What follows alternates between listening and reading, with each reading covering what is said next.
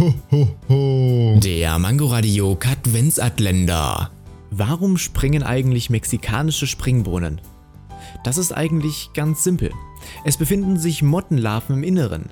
Beim Erhitzen beginnt dann nämlich die Larve der Springbohnenmotte extrem zu zucken. Diese lebt im Inneren. Daher bewegt sich der Samen, der außerdem gerade mal 1 cm groß ist. Ganz nebenbei bemerkt ist es eine Schutzfunktion der Larve, denn sie versucht den Samen in eine kühle Umgebung zu rollen und somit die eigene Austrocknung zu vermeiden. Das ist schlau, nicht? Ho, ho, ho. Der Mangoradio Katwensatländer. Täglich 8 Uhr, 13 Uhr und 18 Uhr am Abend auf Mangoradio in der Audiothek und überall, wo es Podcasts gibt.